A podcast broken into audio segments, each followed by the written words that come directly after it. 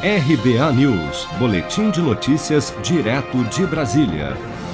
O cantor e ex-deputado federal Sérgio Reis pediu desculpas durante a entrevista à TV Record, veiculada neste domingo, por um áudio vazado na semana passada, em que convocava a mobilização de caminhoneiros para cercar Brasília no dia 8 de setembro, ameaçando inclusive, caso o Senado não aprovasse o voto impresso e não derrubasse todos os ministros do Supremo, que o movimento invadiria o STF e os retiraria na marra. Para o cantor, o áudio foi uma brincadeira vazada por um amigo. Vamos ouvir. Você estaria disposto a se retratar? Sim, claro. Eu errei, cara. Quem não erra? Quem que não erra? Quem não faz uma bobagem um dia, sabe? Do que você se arrepende na sua vida? Eu não me arrependo de nada. Não me arrependo de nada.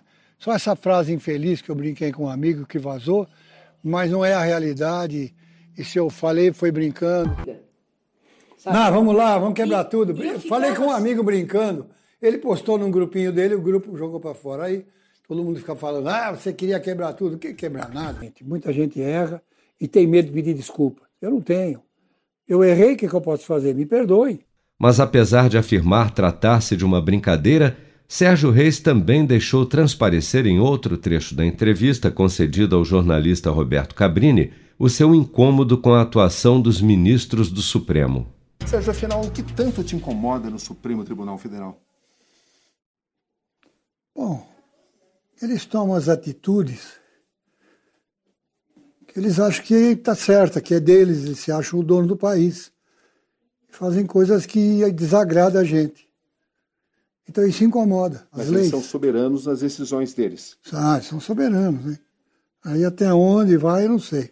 A entrevista foi gravada antes de Sérgio Reis ter sido alvo de mandados de busca e apreensão da Polícia Federal na última sexta-feira.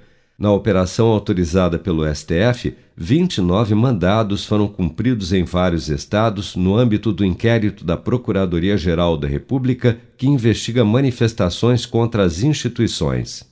Ao autorizar os mandados, o ministro do Supremo Alexandre de Moraes também proibiu Sérgio Reis e outras nove pessoas de se aproximarem em um raio de um quilômetro da Praça dos Três Poderes em Brasília para evitar, segundo o ministro, a prática de infrações penais e preservar a integridade física e psicológica dos ministros e senadores.